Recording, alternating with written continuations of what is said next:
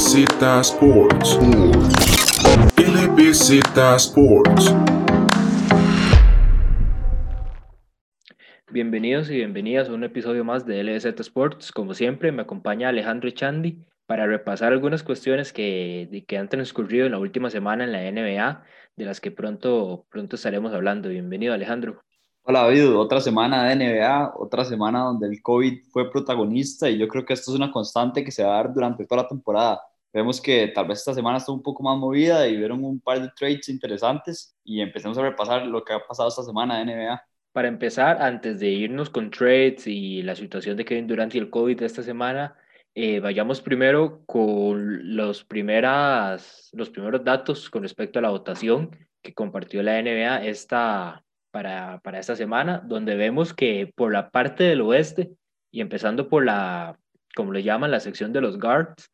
tenemos a Stephen Curry en el primer lugar, o con una, una muy buena diferencia con respecto a Luka Doncic en cuanto a votos, que están en segundo. Después Damian Lillard, Jamorant, Donovan Mitchell, Devin Booker, Chris Paul, CJ McCollum, el, el, uno de los jugadores jóvenes de OKC, Shea Gilgix Alexander, y una, yo diría que es bastante sorpresa eh, que Clay Thompson en estos momentos esté en la, décima posición en, ese, en, esa votación por parte de los fans, más que todo me imagino por, por cuestiones de, de la lesión y tal vez como la, gente tal vez vota como por, por la trayectoria que ya ha tenido, pero obviamente sabemos que al momento en el que ya se integren también los, los entrenadores y, y los votos de, la, de los mismos jugadores, pues obviamente, y la, y la prensa, eh, pues obviamente Clay Thompson no, no va a estar ahí, pero Alejandro, aparte de tal vez Clay, ¿qué otro, qué, otro jugador te llama la atención de esta primera lista? Esa primera lista lo que me llama la atención es un, ese dúo del equipo de los Phoenix Suns en Devin Booker y Chris Paul. Creo que también ahí Jamorant es un jugador que, que sí ha tenido una buena campaña, pero, pero tal vez ha estado muy lesionado. Es que es una, es una temporada bastante complicada para elegir, para elegir los All-Stars, porque vemos que todas las estrellas van a perderse partidos de manera constante los jugadores eh, se lesionan o por protocolos de COVID. Entonces yo creo que es complicado. Claramente Steph es el líder y sí veo una gran diferencia con Luka Doncic que no me esperaba. Yo de estos primeros tres lugares, Steph, Luka y Lillard, siento que sí son los tres que muy probablemente van a, quedarse con esos lugares, esos, esos puestos para el partido del All-Star. Ya Morant me sorprende un poco que esté tan arriba porque si bien en la parte de los aficionados casi siempre va por, por más fanatismo, votar por tus equipos favoritos, los jugadores que más te gustan, pero viéndolos de una parte estadística y, y como se han posicionado los Grizzlies, eh, si bien el equipo no está jugando mal, tiene, tuvieron un par de semanas donde casi que no, no tuvieron partidos. Eh, ya Morant, si bien está jugando de forma regular, no siento que haya sido tal vez alguna, o sea, siento que, tal, que tal vez haya, haya como una gran diferencia entre la temporada pasada y esta, como para verlo en esa cuarta posición. Siento que tal vez Donovan Mitchell o el mismo Chris Paul eh, tendrían un poco más de, méritos para eh, entrar al All-Star Game este año. Sí, exacto. O sea, yo creo que, digamos, un Jamorant que lleva bastantes partidos consecutivos sin jugar es complicado porque, porque por la poca actividad que ha tenido. Vemos a un CJ McCollum que también bajó bastante hasta un octavo lugar y tal vez no debería estar ahí porque se va a perder hasta más de un mes hasta dos meses puede ser por la lesión, pero es un jugador que antes de la lesión lo está haciendo bastante bien. Un Shea Alexander que yo creo que va a ir subiendo cuando pasen los días, porque es un jugador que últimamente ha mejorado bastante y yo creo que ha, ha sido regular durante la temporada. Un Clay Thompson que entra es un poco los aficionados mostrándole amor a un Clay que, que sabemos que no va a jugar durante toda la temporada. Entonces yo creo que del lado del oeste es un poco eso un Donovan Mitchell que se ha mejorado bastante sus números y merecidamente está ahí. Damian Lillard igual, pero yo creo que además de eso, los guards del lado del oeste no han estado tan activos y prendidos como del lado del este, siento yo. Bien sabemos que esta parte todavía eh, depende mucho de la popularidad y la fama que tenga cada uno de estos jugadores. Obviamente no es lo mismo toda la, la popularidad que tiene Stephen Curry, Luka Doncic y Lillard a la que tiene Donovan Mitchell, pero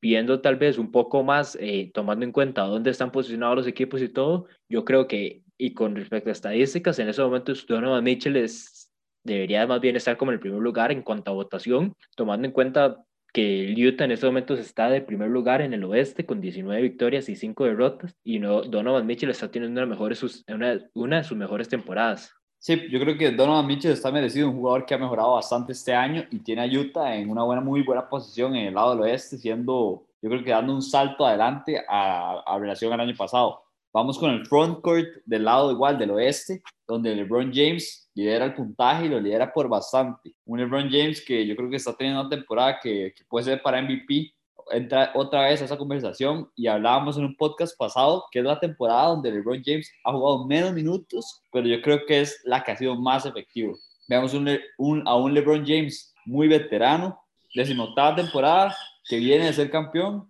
y es un jugador que, que, los minutos que está jugando los está haciendo de manera muy efectiva, tirando muy bien de tres, que yo creo que mejoró bastante eso el año pasado. Y atrás viene un Nikola Jokic, que también yo creo que está en esa conversación para el MVP, un Kawhi Leonard, que está liderando a Los Ángeles Clippers, Anthony Davis y un Paul George, yo creo que esos son los cinco primeros. Después Zion Williamson, que está teniendo un segundo año bastante bueno. Un Andrew Wiggins que entra ahí, y yo creo que es por la popularidad del equipo de Golden State Warriors, un jugador que lo está haciendo mejor en Golden State de lo que lo había hecho en los Timberwolves, pero es un jugador que yo creo que no está para Oster todavía. Después Christian Wood, que yo creo que va a bajar ahora con la lesión que acaba de sufrir. Brandon Ingram y un Carmelo Anthony, que es un poco lo, lo mismo que Clay Thompson. Aunque Carmelo está jugando, Carmelo no está haciendo factor en los Blazers. por, el, por el lado de Andrew Wiggins y Carmelo Anthony son los dos que más me sorprendieron cuando vi esa parte, porque si bien, como mencionas, Melo hace sus aportes, pero no es como para un All-Star. Este, el tanto Carmelo como Clay en estos momentos va siendo pura popularidad que ellos mismos tienen, no tanto por, digamos, merecimientos y por la ya la historia que tienen. Pero Andrew Wiggins y Chris, bueno, Christian Wood ha jugado fenomenal lo que ha sido esa temporada. Lástima la, la lesión que lo va a dejar fuera un par de semanas. Pero Andrew Wiggins me sorprende más porque ni siquiera empezó bien la temporada. Andrew Wiggins y eh, tanto Wiggins como Kelly Jr. eran de los peores tiradores de tres en la, en la liga en, esas primeras en ese primer mes y por ahí es donde no, no soy tan seguro y de todas formas para, para el momento donde lleguen también las votaciones de los jugadores y la, y la prensa eh, todo va a cambiar porque recordamos que ahorita el, el sistema de votación es un 50% de los aficionados y un 25% para la prensa y un 25% para los jugadores. Entonces yo creo que cuando ya llegue ese momento, pues Andrew Wiggins eh, obviamente ya no, no lo vamos a estar viendo en esos primeros lugares, parecido a, hace unos años donde Sasa Pachulia estaba también en, entre los primeros lugares para entrar al, al All-Star. Sí, exactamente. Ahorita, como, como dice David, como es un poco más de los aficionados, vemos algunos nombres, como el, el caso de Carmelo Anthony, es igual. Carmelo Anthony va a ser otro de los jugadores que va a quedar fuera para mí. Clay Thompson, del lado del oeste, por decir algunos. Pero, pero sí, yo creo que está bien los cinco primeros. Siento que LeBron James, Nikola Jokic y, y Kawhi Leonard han sido los tres mejores jugadores de front court del lado del oeste. Un Jokic que está teniendo una temporada enorme para el fantasy también, lo está estallando. Y yo creo que un Zion Williamson que está ahí cerca, un Paul George también que está en borde. Y son dos jugadores que están, yo creo que muy cerca de, de lograr ser dos All-Star este año. Dos jugadores que están teniendo una temporada mucho mejor que la pasada. Vayamos ahora otra vez con el backcourt, pero, esta, pero en esta oportunidad con, la, con los jugadores por parte de la Conferencia del Este, donde Bradley Beal está liderando en estos momentos en el primer lugar. Después tenemos por debajo a Kevin Irving y James Harden, el dúo de Brooklyn. Jalen Brown, que ha tenido una gran temporada este año, este, en este 2021, en cuarto lugar, igual que Zach Lavin en quinto. Tercer, sexto lugar para Trey Young, Colin Sexton de séptimo, Derek Rose de octavo, noveno Russell Westbrook y en la posición número 10 Ben Simmons. Un Bradley Beal que claramente merecidísimo, un Bradley Beal que la temporada pasada quedó fuera y promedió más de 28 puntos por partido, es el primer jugador que queda fuera promediando tantos puntos y es un jugador que la temporada pasada tuvo una temporada muy buena en un equipo que está bastante mal. Este año llega Russell Westbrook a los Wizards y la gente pensaba que iba a bajar un poco el, el uso de, de, Bradley Beal y los, y los, tiros que iba a tener, pero está promediando 33 puntos por partido, 5 rebotes, 2 y medio triples, 4 asistencias y casi un steal, más de un steal. Entonces yo creo que Bradley Beal está teniendo una gran temporada y está demostrando que es uno de los mejores guards de esta liga y yo creo que, que este equipo, los Wizards, ya habíamos hablado de esto, que tal vez tiene que buscar un trade, aunque Bradley Beal dijo, dijo que, que, se quería quedar, es un jugador que está para estar en un equipo que, que, pelea por un campeonato. Después un Kyrie Irving, que vemos que a principio de temporada tuvo algunos de esos problemas ahí personales que dice él y no jugó, pero es un jugador que cuando ha jugado lo está haciendo de gran manera, uno de los mejores scorers que hay en la liga, y uno de los mejores anotadores en la pintura que hay en relación a cómo atacar al aro. James Harden después de ese trade a Brooklyn y yo creo que ahí de los nombres más merecidos son esos dos, Jalen Brown y Zach Lavine, que son dos jugadores que este año han, dado el paso adelante y yo creo que se merecen los dos ser All-Stars este año. El problema va a estar que si tanto Kerry como Harden ingresan, eh, yo creo que alguno de estos dos, entre Jalen y Zach Lavine, van a quedar fuera, porque no hay en la posición del guard, no hay tampoco muchos espacios, entonces es lo que va, va a quedar un poco complicado. Siento que para mí, en lo personal, no me gusta tanto la idea de Kyrie Irving como All-Star, porque todavía en la NBA el, el reconocimiento de ser All-Star eh, todavía tiene un poco más de peso, no tanto como la NFL con el Pro Bowl, pero en la NBA siento que todavía hay un poco más de peso en cuántos All-Star consigue un jugador y Kyrie Irving con la, no tanto tal vez porque se fuera, pero sí tal vez como la forma en la que manejó esa, esa, ese tiempo que estuvo, que estuvo ausente en el equipo de Brooklyn.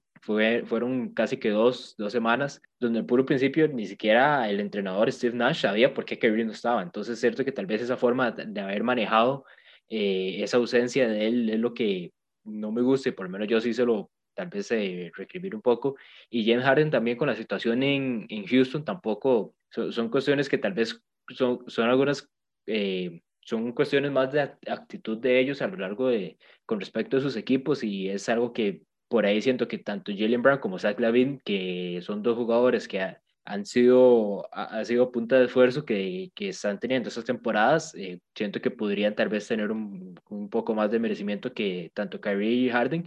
que si entran va a ser más que todo por la misma habilidad natural que ya tienen y por la popularidad que les va a dar los aficionados. Ah, exacto. En este caso yo creo que es la, la popularidad lo que le pesó a Jalen y, y Zach, porque sí, yo creo que deberían estar al revés. Debería estar un Bill, Jalen y después Zach Lavin y después vienen tal vez un Harden y un, y un Kyrie, pero qué raro este Osta, de verdad, David. Es como que, no sé, hay pocos jugadores con qué jugar y decir quién entra y quién sale. Digamos, vemos a un Colin Sexton que está de séptimo lugar, un Colin Sexton que está teniendo una buena temporada, pero ha jugado muy poco. O sea, muy poco para decir este jugador tiene que ser All-Star. Entonces yo creo que, que cuando pasen los días va, va a definirse mejor qué jugadores se lo merecen, pero claramente Jalen Brown y Zach Lavin están por encima de Kyrie Irving y James Harden, por eso, por el paso adelante que han dado y yo creo que han sido más, más importantes para el equipo cada uno. O sea, Kyrie Irving ha sido importante, pero como dice David, se ha perdido muchos partidos y un James Harden cuando empezó la temporada en Houston lo estaba haciendo bastante mal para los números que él pone.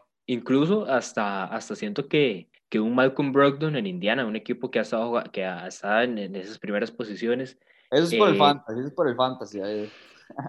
no, pero sí, sí, sí. de, de, buena, de buena parte, sí. Yo siento que ese equipo de Indiana por lo menos va a tener un All-Star y Malcolm Brogdon ha sido, ha sido muy, muy importante para ese equipo. Y no, no es decir que va a ingresar al All-Star, que va a estar en los primeros dos lugares, pero por lo menos lo, lo, no hubiera estado mal en el octavo lugar de ahí por debajo de Colin Sexton y no y viendo los otros tres jugadores Ben Simmons, Russell Westbrook, Derrick Rose que en estos momentos mm, ninguno ha estado tal vez en, sus, en, su mejor, en su mejor año. Entonces, por ahí, pues es lo que pasa con estos jugadores que todavía no tienen tanto nombre y, tras de eso jugando en un, en, un, en un mercado como Indiana. Vamos ahora con el front court de la Conferencia del Este, una votación que es liderada por Kevin Durant, que prácticamente le lleva 600 mil votos al segundo lugar, que es un Giannis, un Giannis que para mí no está teniendo una muy buena temporada en relación con la pasada, que fue el MVP. Yo creo que ya Giannis no le va a dar esta temporada para MVP. Un tercer lugar que se ve un poco bajo para lo que ha hecho Joel Embiid.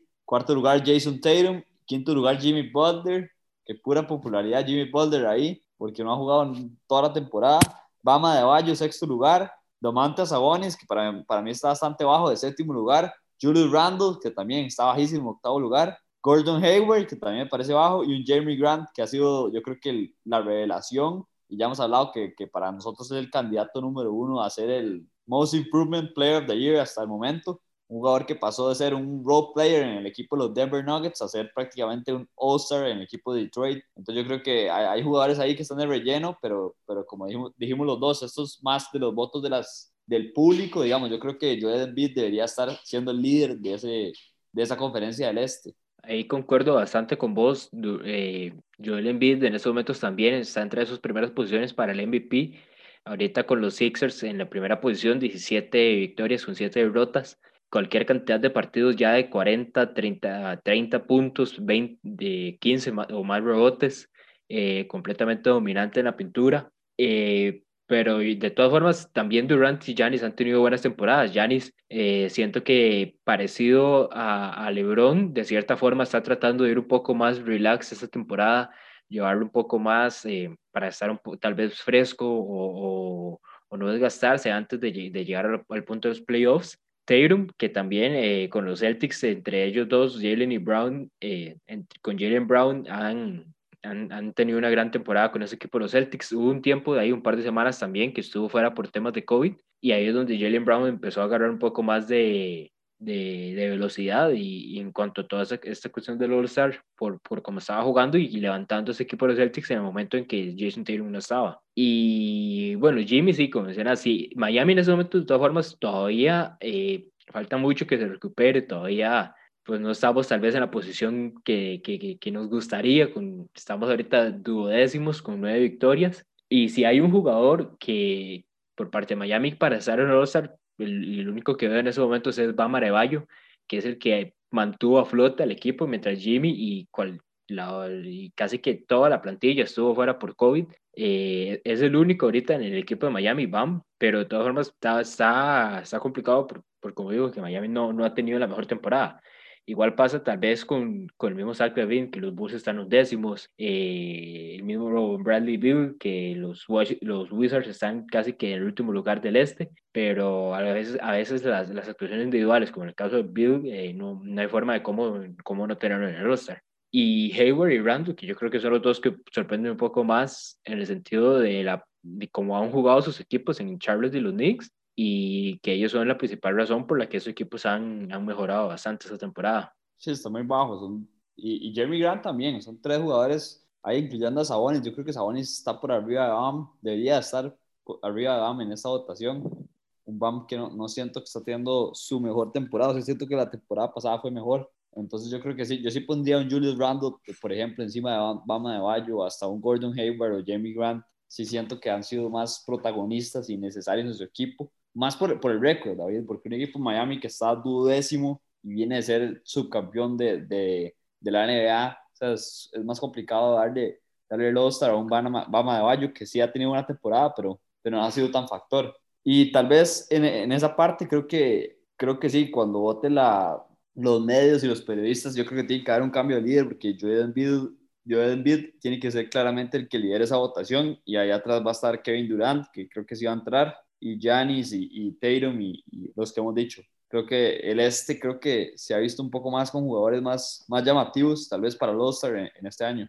Y, y, en, el, en el este con dos jugadores que recientemente hicieron sus primeros All-Stars, en Pascal Siakam y Nikola Vucevic, esta temporada no los estamos viendo tampoco. Y un Nikola Vucevic que sí, sí podría entrar, David. Es, es, un jugador que está teniendo una buena temporada. Vemos que está promediando 23 puntos, 11 rebotes, 3 asistencias y un steal. Está teniendo una, una buena temporada en el equipo de Orlando y, y, Orlando lo está haciendo, lo estaba haciendo bien. Ahorita se ha caído últimamente. Vemos que está decimotercero con 9 ganados y 15 perdidos. Y yo creo que es por eso, más que, que Vucevic no está entrando. Y, y, yo creo que eso le puede llegar a pesar, digamos, a un jugador como Jeremy Grant en el equipo de los Pistons, que están decimoquintos, con un récord de 5 ganados y 18 perdidos. Pero es que Jeremy Grant se volvió la estrella del equipo y, y es el único que está jugando prácticamente en los Detroit Pistons. Y es que es algo que, de cierta forma, hay que ver cómo, cómo, cómo termina resultando y cómo, cómo se, se logra un, un equilibrio entre las actuaciones individuales de los jugadores y entre también eh, pues la actuación grupal de los equipos. Como vos decís, Jeremy Grant, por el lado del este vemos a Jeremy Grant y a Bradley Bill que están teniendo muy buenas temporadas, pero sus equipos son últimos en, en, la, en las tablas, apenas con cinco victorias cada uno. Entonces es, es todo un debate siempre en, la, en, cuando llega la etapa del All-Star de si votar más por, por los méritos individuales o también tomar en cuenta la parte grupal que en estos momentos, aunque Bradley Beal está promediando más de 30 puntos por partido, pues no están ganando partidos. Entonces, ¿de qué vale promediar 30 si no consigues el objetivo? Entonces, eso es algo que mucha gente siempre se termina preguntando cuando llegas a estas etapas. Sí, exacto. Yo creo que sí pesa dónde está el equipo y qué ha hecho el jugador. Pero digamos, en el caso de Bradley Beal, yo creo que es el caso más, más obvio que ese jugador se lo merece. Es un jugador que, que está sacando tratando de sacar a flote a un equipo que no tiene y no le ha dado prácticamente nada y está poniendo numerotes. Entonces yo creo que es el, tiene que entrar Bradley Beal por el lado del este como, como All-Star. Por eso lo ponía como ejemplo, porque está teniendo una gran temporada y es más por la parte del resto del equipo que tal vez no le ha respondido de la forma que hubieran deseado, pero como digo, o sea, Bradley Beal en ese momento es como el, mayor, el mejor ejemplo de, de cómo, cómo tenés ese, cómo, cómo logras ese equilibrio entre las actuaciones individuales y también cómo se posiciona el equipo. Porque si vemos un equipo de Utah en ese momento en primer lugar, eh, estarías pensando por el parte del oeste que tendrían tal vez dos All-Stars, tal vez entre Donovan Mitchell uno y puede ser Rudy Gobert o el mismo Mike Conley eh, como segundo, pero en ese momento no está ninguno de los, ninguno de los dos está, está entre estas primeras listas y Donovan Mitchell estaba un poco bajo, entonces hasta podríamos tener un Utah Jazz en primer lugar en el oeste sin, sin representación en el All-Star, que no me extrañaría tanto que llegara a pasar, viendo lo que está tal vez en una quinta posición y casi que dependería también como de sus propios compañeros y la prensa para lograr eh, escalar un poco. Sí, a la prensa completamente. Sí, es un equipo que, que es complicado porque le hemos dicho que lo que más está haciendo bien es que está trabajando todos aportando. Si bien no tienen jugadores tan estrellas, Donovan Mitchell sí creo que es una estrella, pero digamos un Rudy Gobert, un Mike Conley sí se le hace un poco más complicado entrar en esa conversación de, de ser un All-Star. Tal vez, digamos, un Rudy Gobert puede ser, pero un Mike Conley sí, sí, lo veo muy complicado. Pero un Donovan Mitchell que sí, que necesita que la prensa sepa reconocer lo bien que está haciendo y lo meritorio que está, que está haciendo de tener a un equipo que, que si uno lo compara con el equipo de Clippers y Lakers, es, bastante inferior por no tener tantas estrellas. Y David, también vemos el caso de los Spurs, que están de quinto lugar en la tabla, 13 ganados, 10 perdidos y ningún, ninguna nominación. Podría entrar un DeMar DeRozan, no sé por qué no está DeRozan en esa nominación, debería estar un jugador que lo está haciendo bastante bien y está liderando sus Spurs en esa nueva transición, un DeJounte Murray que lo está haciendo bien, la revelación también, Kelton Johnson, pero yo creo que el que se lo merece los Spurs es, es DeMar DeRozan y, y me parece extraño que no esté ahí. Incluso viendo otros dos jugadores que me acabo de acordar que no están en esas primeras listas y que normalmente venía, y que venían siendo bastante regulares. Eh, Chris Middleton por parte de Milwaukee tampoco aparece y era un jugador que ya lo veníamos viendo bastante en el All-Star y que un jugador que me, sorprende de cierta forma, digamos, por el caso de que uno de sus compañeros pues sí, sí está, aunque, sea, aunque es de décimo, pero está en la lista, que es Ben Simmons, que en ese momento está de décimo en los guards, pero no aparece Tobias Harris. Y en esos momentos Tobias Harris está segundo en anotación con este equipo, eh,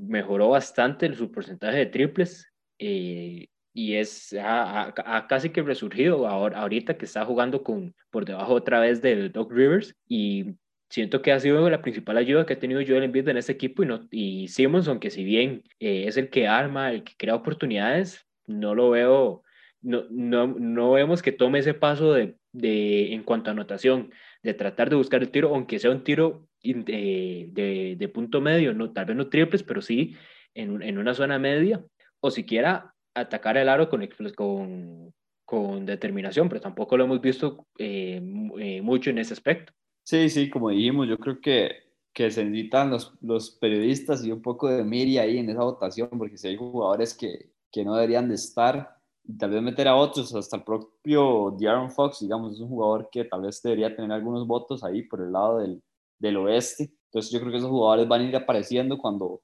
más gente vote y otros van a ir saliendo. Es que, digamos, eso que digo, Colin Sexton, un jugador que, que lo está haciendo muy bien en Cleveland, ha mejorado mucho, pero yo creo que no le alcanza y no debería alcanzarle en una temporada que está teniendo tan corta, que, que sí, que le ganó a los Brooklyn Nets prácticamente que solo, pero no, no por eso puede llegar a ser All-Star. Como dice David, pesa un poco más en la NBA a quién le dan All-Star y al final de, de, de la carrera ese número pesa al final de las carreras es un número que hasta se toma bastante en cuenta cuando, cuando se va, cuando, cuando se quiere determinar si un equipo, si un jugador puede entrar al, al Salón de la Fama. Eso es, es algo que, que, en la NBA sí, sí, se toma un poco más serio eh, que tal vez lo que es el Pro Bowl en la NFL. Pero vayamos entonces a otro tema, eh, Alejandro, y es un, un trade un poco pequeño, un poco ahí que, que tal vez no, no tenga tanto impacto, pero sí, está bastante interesante y es que Derrick Rose va a regresar a New York, se vuelve a, reencontrar con Tom Thibodeau por tercera, tercera vez ya en su carrera, primero en los Chicago Bulls, después en Minnesota y ahora de nuevo en New York. eh, y lo consiguen a cambio de Dennis Smith Jr., que hasta me sorprendió cuando escuché el nombre, que que ya no, ya, ya ni me acordaba que estaba en la NBA, y un pick de segunda ronda. ¿Cómo ves ese trade eh, y tal vez la adquisición que tiene, que tiene este equipo de New York? Tom demostrando el amor que le tiene a Derrick Rose, que cada etapa que tiene lo quiere en el equipo. Y yo creo que le salió bien barato. Un equipo de New York que vemos que está compitiendo del lado del este y es un jugador veterano que sabemos que puede anotar bastante bien. Yo creo que no está acabado Derrick Rose en esta liga y, llega a aportar al equipo de los Knicks y el equipo de, de Detroit que consigue un jugador en, en Dennis Smith que, que qué lástima, es un jugador que cuando llegó al equipo de Dallas, cuando fue drafteado, me gustaba muchísimo a mí, esperaba mucho de él, pero no ha podido establecerse en esta liga, vemos que el tiro no es bueno, es un jugador demasiado atlético, pero pequeño, vemos que estuvo, estuvo en el dunk contest, contest hasta yo creo que repetidas veces y no pudo ganar, entonces ni eso le sale bien y eso es lo mejor que hace, entonces yo creo que es un jugador que necesita cambiar la forma que está jugando en esta liga, el approach que le está dando, porque llegó demasiado basado en, sus habilidades atléticas le ha costado muchísimo, muchísimo en una NBA que yo creo que sí tiene talento el jugador, pero, pero no se ve por dónde. Entonces creo que Dennis Smith Jr. necesita mejorar su tiro en especial y yo creo que poner un poco más de defensa porque sí es un jugador talentoso, pero parece que están sus últimas en la NBA. Sí, hasta podemos recordar que en el momento en el que llega a New York es cuando hacen el trade por Kristaps Porzingis de parte de Dallas y en ese momento hasta parecía que Dennis Smith era como la,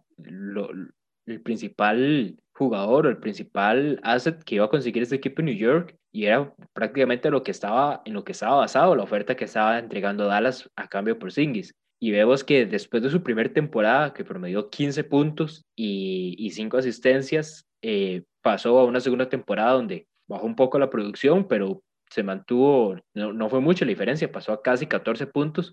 y cerca también de las 5 asistencias. No hubo tanto cambio, pero de la ya el 2019 a la temporada pasada, en el 2020, cuando pegó la de la pandemia, sus minutos bajaron a 15 por partido, 6 puntos por partido, eh, y ahorita, esta temporada, apenas ha jugado 3 partidos y nueve minutos por partido está promediando con tres puntos. Entonces ya en estos momentos pasó prácticamente al olvido en lo que era la rotación de, de ese equipo en New York y vamos a ver si ahora en, Detroit, que es un equipo que es un equipo que ha estado apostando también por varios jugadores eh, jóvenes y que ya estaban cerca de, de, darse por vencidos, como es el caso de Josh Jackson, eh, ver si resurge un poco la carrera y logra acomodarse mejor ahora, ahora en esta en la NBA. Sí, un jugador que llega a un equipo, yo creo que está prácticamente desesperado para ver a dónde encuentra talento, a dónde encuentra jugadores que, que le den soluciones. Un equipo de Detroit que vemos que yo siento que sacó la, la lotería con un Jeremy Grant, que Detroit jamás esperaba que Grant tuviera sus números este año. Y yo creo que va a tratar de hacer lo mismo con un Dennis Smith, que David dice, tuvo una buena temporada la primera, pero desde la primera año se le costaba muchísimo el tiro de tres, bajos porcentajes, bajo porcentaje de tiro de campo, tiro libre también. Entonces yo creo que ese es el mayor, mayor, la mayor debilidad de Dennis Smith Jr., que, eh, que es eso, buscar el tiro y encontrar su tiro para, para ser efectivo en esta liga. Y lo otro, lo otro que nos propone este, este trade por parte de New York es eh, cómo, cómo irán a manejar ahora lo que son los minutos en la posición del point guard. Vemos que en estos momentos los jugadores que tiene son eh, Frank Nitkina, el jugador francés, eh, Emmanuel Quickly, el rookie, que está jugando de una forma espectacular, eh, Elfrid Payton y ahorita Eric Rose. En estos momentos el jugador que ha estado titular es Elfrid Payton, eh, es el que, el que ha tenido ese rol en, en, el equipo. Emmanuel Quickly es el que ha venido desde la banca. Y la duda es ahora si Fitbro irá a darle a, a Quickly la posición eh, estelar o se la, o se la queda, o ahora iría a pasar más bien a Eric Rose y que el mismo Quickly sea el, sexto hombre, o si más bien Rose viene al a este equipo de los, de los Knicks como sexto hombre, y si Pedro se queda en la posición titular, ¿dónde quedaría Quickly? Sí, eso es una incógnita que el equipo de los Knicks yo creo que no debería sentar a Quickly porque está teniendo una gran temporada, como dice David, un rookie que, que está superando sus, sus expectativas en relación a la posición que fue drafteada, un draft que vemos que los jugadores no han explotado como se esperaba, nada más el caso de la Ball, tal vez que es el jugador que más está resaltando de, de, los rookies, o un Helly Burton que también está teniendo una buena temporada en el equipo de los, de los Kings, pero nada más, entonces yo creo que es un buen estilo aquí, ahí del equipo de los Knicks, que le ha costado mucho hacer esos estilos, pero un equipo de los Knicks que ya tiene una base ahí con Mitchell Robinson, Julius Randle, ahí Alfred Payton, Quickly, que puede aportar bastante. Entonces yo creo que tiene que seguir en esas y, y tratar de encontrar rotaciones efectivas para no, no quitarle minutos a los jugadores jóvenes. Sí, eso, eso, es lo que, lo que en ese momento está en duda. Habría que ver qué, qué decisiones toma Fitbro. Sabemos que Derek Rose ahorita viene como un hombre de confianza, viene también a añadir un poco más de veteranía al equipo y aprovechando que están jugando muy bien y aprovechando también que han estado que están ahí en esas posiciones por parte del este para poder entrar en esos momentos de lo que es el Playing Tournament, eh, esperando que Derrick Rose pues, los ayude tal vez a, consolidar un poco el trabajo que han estado haciendo. Y vamos con, con algo que pasó en el fin de semana, el día de viernes, en el partido entre los Nets y los, y los Toronto Raptors, lo, más que todo por, por la parte del COVID y el manejo que le dio a la liga, que eh, donde Kevin Durant, se, minutos antes del partido, 20, 30 minutos antes del partido, eh, empiezan varios reporteros a, a decir que, que, Kevin Durant no va a salir en la, elección titular. de hecho, era la primera vez que Durant eh, juega, es la primera vez que Durant juega en un partido donde no sale como titular. Y, y la razón era porque un, un, contacto que una persona que había estado con Durant a lo largo del día este, tuvo, tuvo unos tests inconclusos. una, un, era alguien que, que, forma parte de este equipo de, del staff de los Nets.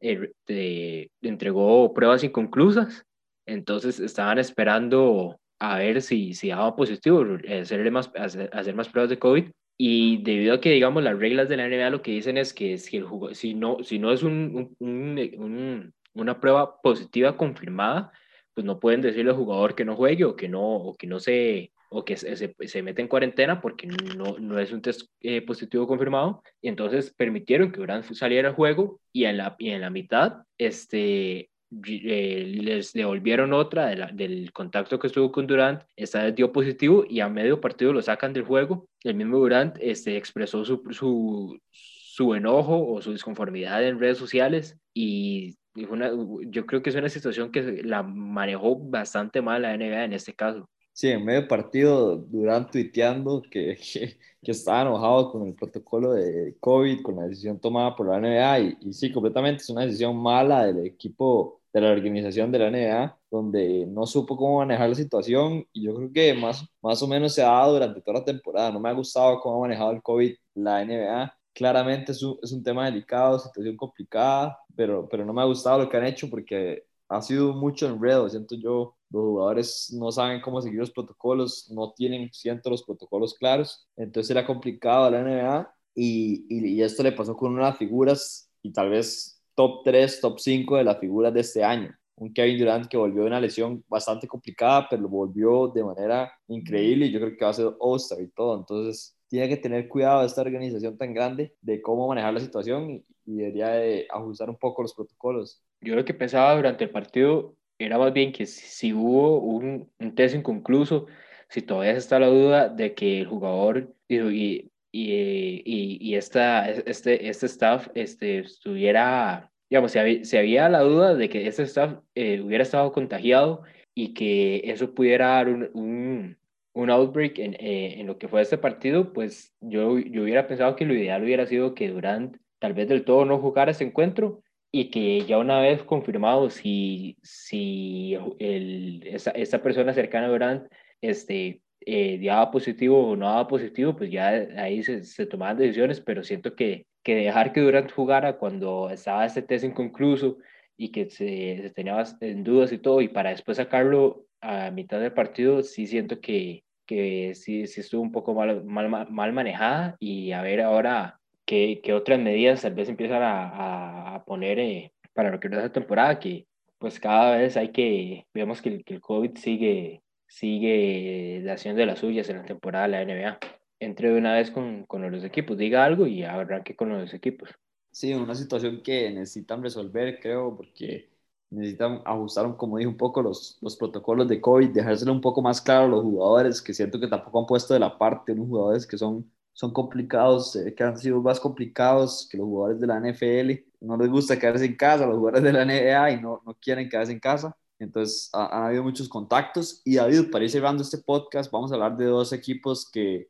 están pasando por dos situaciones bastante diferentes, un equipo con una situación positiva y otro con negativa, los dos del oeste. Vamos a hablar un poco de los Dallas Mavericks, que están con récord perdedor en el decimocuarto lugar de la conferencia del oeste, con 10 ganados, 14 perdidos. Y el otro equipo que vamos a hablar es de los Sacramento Kings, un equipo que está haciendo a contrario, al contrario del equipo de Dallas, lo está haciendo bastante bien, con 12 ganados y 11 perdidos, y está muy cerca de estar entrando a playoffs empatado con los Golden State Warriors, los Kings de novena posición del oeste. ¿Qué le está pasando al equipo de Dallas, David? ¿Qué está pasando? Porque Luka Doncic está teniendo una muy buena temporada, Kristaps Porzingis está volviendo una lesión y es un equipo que el año pasado le complicó mucho las cosas al equipo de los Clippers y yo creo que por, no ser por esa lesión de Porzingis y por esa expulsión, yo creo que, que, el equipo de Dallas podía sacarle la serie al equipo de los Clippers del año pasado. Con respecto a, a lo de Dallas en estos momentos, eh, ahí hay unas cuestiones que hay que, que hay que tomar en cuenta al, al momento de, de, de tratar de, de, descifrar qué es lo que está pasando con este equipo.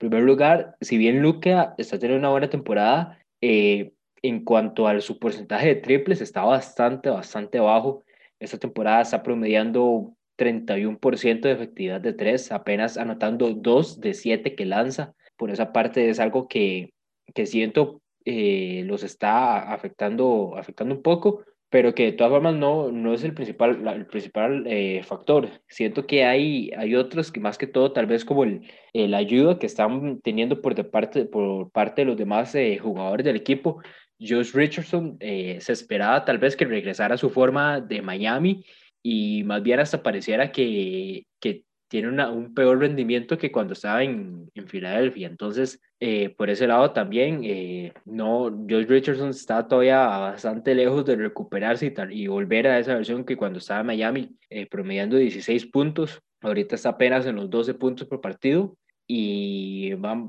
va más por el lado de que el, el, los, los, demás jugadores, Dwight Powell tampoco está jugando para nada bien, Uli Saint tampoco los, los que deberían de estar tal vez apoyando un poco más a Luca eh, no, no, no se están presentando. Y por Singis, que si bien viene regresando, eh, promediando 19 puntos, está un poco complicado. Siento que por Singis también tiene que, que mejorar bastante, eh, anotar más, buscar más oportunidades en la pintura. es un jugador que mide 7 pies y 3 pulgadas, aprovechar un poco más toda esa altura y el músculo que ha venido adquiriendo a lo largo de las temporadas para de parecido a Embiid, eh, que al momento en el que se lee el, el valor en la pintura, pues no haya forma de, de, tener la canasta.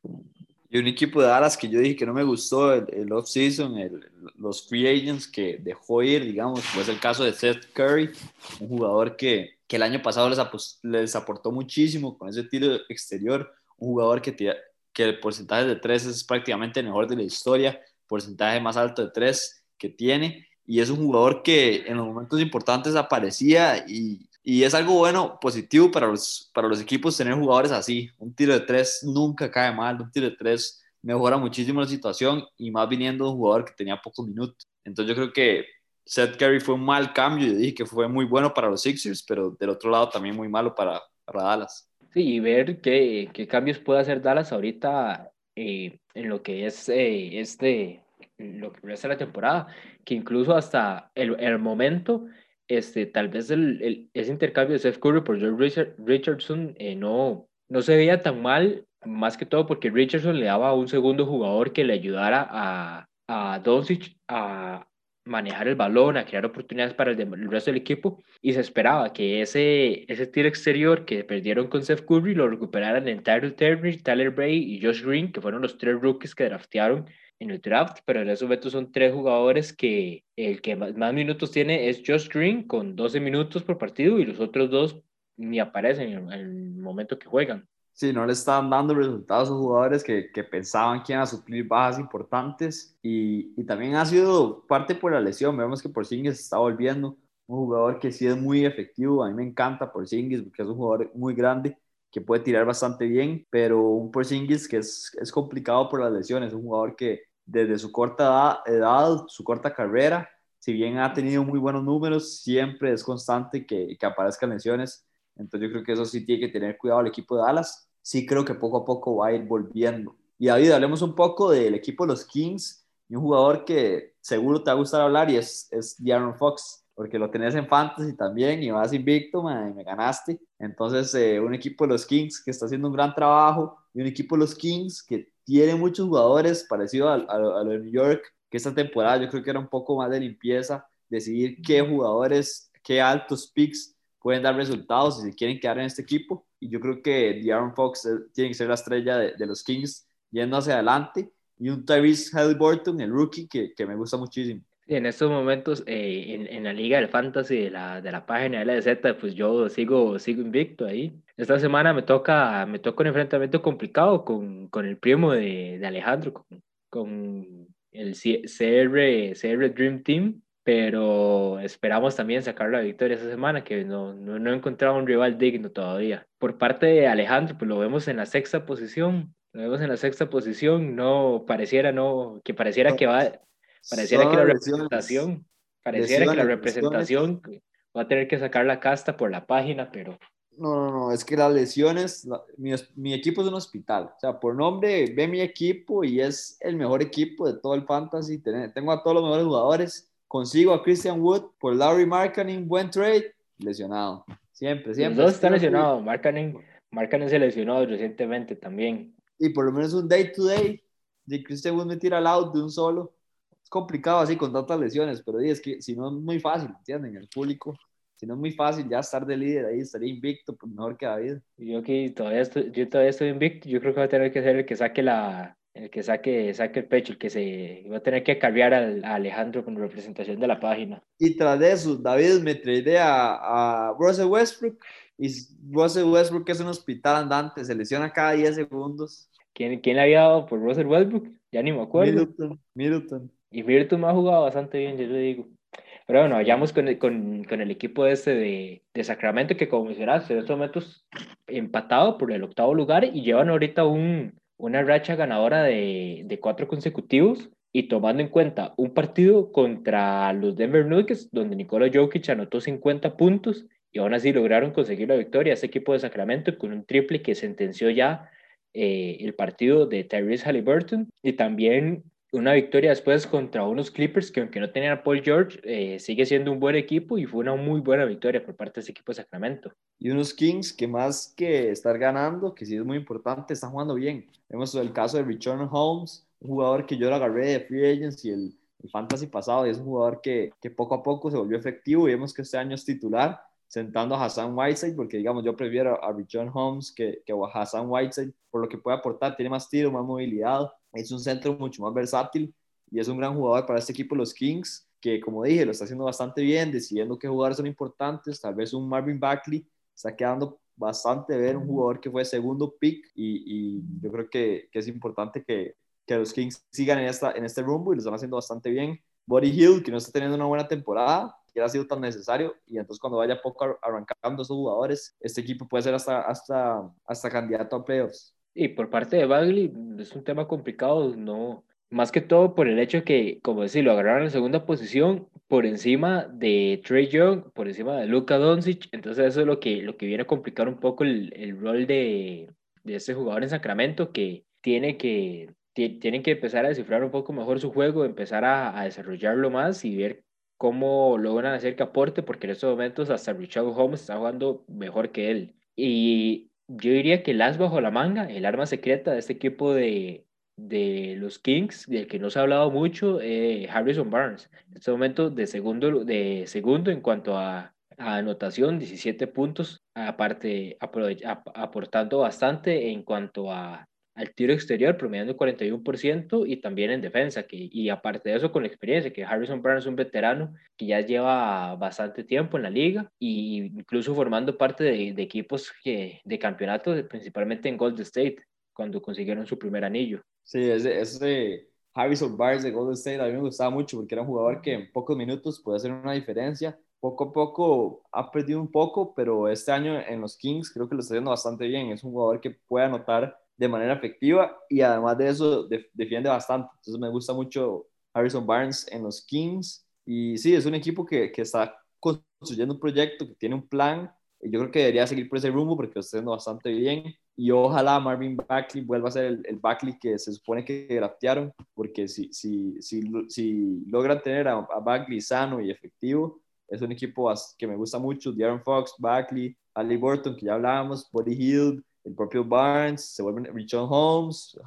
Whiteside de banca, entonces se vuelve un equipo muy interesante. Y un equipo que en realidad, eh, esta puede ser también como la, la primera temporada y parecido a New York. Sacramento es un, una, un lugar, una afición, un equipo que ha sufrido bastante en los últimos años, principalmente también en esa época, más que todo empezando los 2000, cuando tuvieron esa rivalidad con los Lakers entre con Shaquille O'Neal y Kobe. Eh, por el otro lado, Vlad Divas era uno de los tantos jugadores de ese equipo, Mike Bibby, eh, también un tiempo en el que estuvieron con Chris Webber eh, y que ciertas cosas no, no lograron, que, y con Jason Williams y varias cosas, un equipo de Sacramento que no ha logrado tener tal vez el, el éxito o, que, que, le ha gustado y que ha tenido el potencial para hacerlo. Entonces, en esos momentos, principalmente con De'Aaron Fox, Tyrese Halliburton, que hemos visto lo que puede hacer, que ha jugado bastante bien, y esperando que alguno de los otros eh, respondan entre el mismo Barbie Bagley y que el mismo Body Hill empiece tal vez a, a tomar un, un, mejor rol y mejorar